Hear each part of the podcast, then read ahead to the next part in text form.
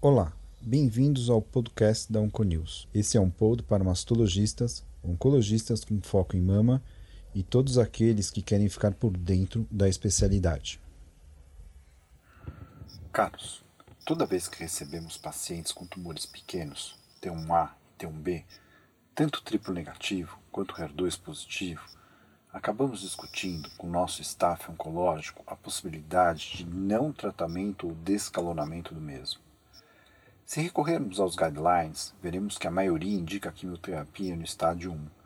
Porém, não deixam claro sobre essa necessidade em tumores menores que 5 milímetros para tumores HER2 positivo e tumores menores que 10 milímetros para triplo negativos.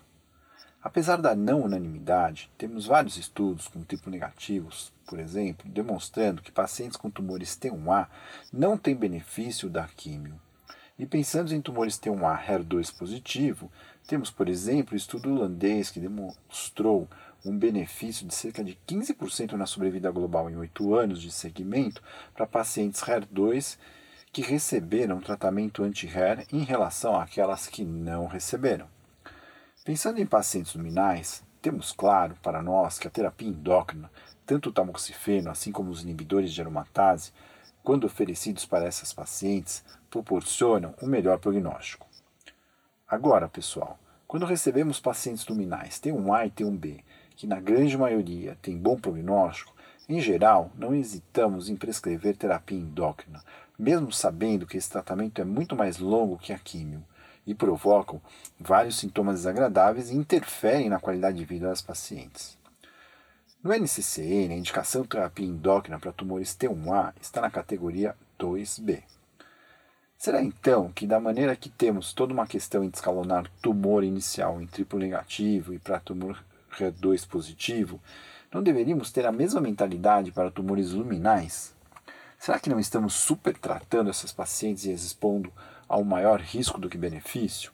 Bom, pessoal, hoje eu, Silvio Bromberg, mastologista do Centro de Oncologia do Hospital Israelita Albert Einstein da BP Mirante, estarei apresentando para vocês um estudo japonês publicado na última semana de abril no Breast Cancer. Esse estudo tem como objetivo avaliar o impacto da terapia endócrina em pacientes T1N0, hormônio sensível e HER2 negativo. Nesse estudo, o grupo do Aichi Cancer Hospital retrospectivamente identificou 1.289 pacientes com câncer de mama T1N0 tratadas no período de 2000 a 2017.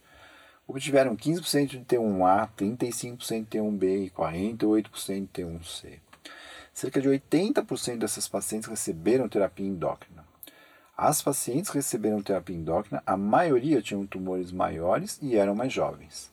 E o follow-up médio desse estudo foi de 60 meses. Os grupos, então, T1A, T1B e T1C eram homogêneos em relação ao tratamento, idade, status hormonal, KI67, grau histológico, etc. Enfim, eles diferiam mesmo somente quanto ao tamanho tumoral. O grupo japonês obteve um tempo livre de doença de 96% entre as pacientes T1A que receberam terapia hormonal contra 93% das que não receberam. Em relação aos pacientes T1B, em relação ao tempo livre de doença, os percentuais for, foram os mesmos: 96 para quem recebeu hormônio e 93 para quem não recebeu. Ou seja, os desfechos foram iguais e não significativos. No entanto, para pacientes T1C, o tempo livre de doença foi bem pior para o grupo que não recebeu a terapia endócrina, 95% contra 78%. E a análise de regressão Cox mostrou um hazard ratio não estatístico para T1A e T1B e significativo para T1C. Analisando a sobrevida global, observaram que as pacientes T1A e T1B não tiveram diferença estatisticamente significante entre quem recebeu e quem não recebeu hormonoterapia. No entanto, para T1C, novamente, a sobrevida global mostrou uma diferença para quem recebeu a terapia endócrina, ou seja, 98% daquelas que receberam contra 94% de sobrevida global para as que não receberam hormonoterapia. Para as pacientes T1A e T1B, a terapia endócrina também não alterou o tempo livre de doença à distância e a sobrevida a câncer de mama específica. Bom, pessoal, Esses resultados deixam claro a ausência de benefício de terapia endócrina em pacientes T1A e T1B. É um estudo retrospectivo, claro, e também temos que alguns estudos contestam esses achados. Porém, esses estudos que contestam esses achados, na grande maioria, têm falhas metodológicas, como, por exemplo, não referirem o status do HER2 ou serem estudos que, na análise, incluíram e analisaram todos os subtipos de maneira global. Na minha opinião, se a gente for lembrar do NSVP B14, que introduziu o uso do tamoxifeno e inspirou os estudos de quimioprevenção por mostrarem uma redução dos eventos de mama contralateral no braço que usava tamoxifeno.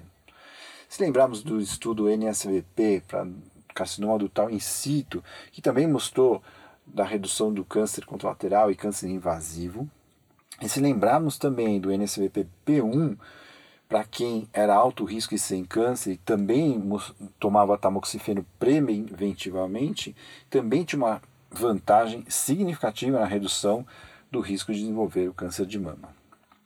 Vejam, nas situações citadas, todas elas prescrevemos com muita tranquilidade a hormonioterapia. Será então correto descalonar o tratamento para pacientes com câncer invasivo T1A e T1B? Bom, acredito que novos estudos seguindo esse mindset deverá ser realizado e talvez defina os critérios para descalonar o tratamento. Porém, esse estudo atual, agora apresentado, nos dá algum conforto psicológico quando, por exemplo, alguma paciente tem um A e tem um B, tem uma dificuldade de adesão ao tratamento e se recusa a usar a medicação.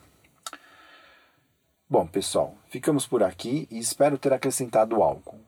Continuem se atualizando conosco através da Unconews pelo Spotify ou pelo próprio site da Unconews. Abraço e até a próxima.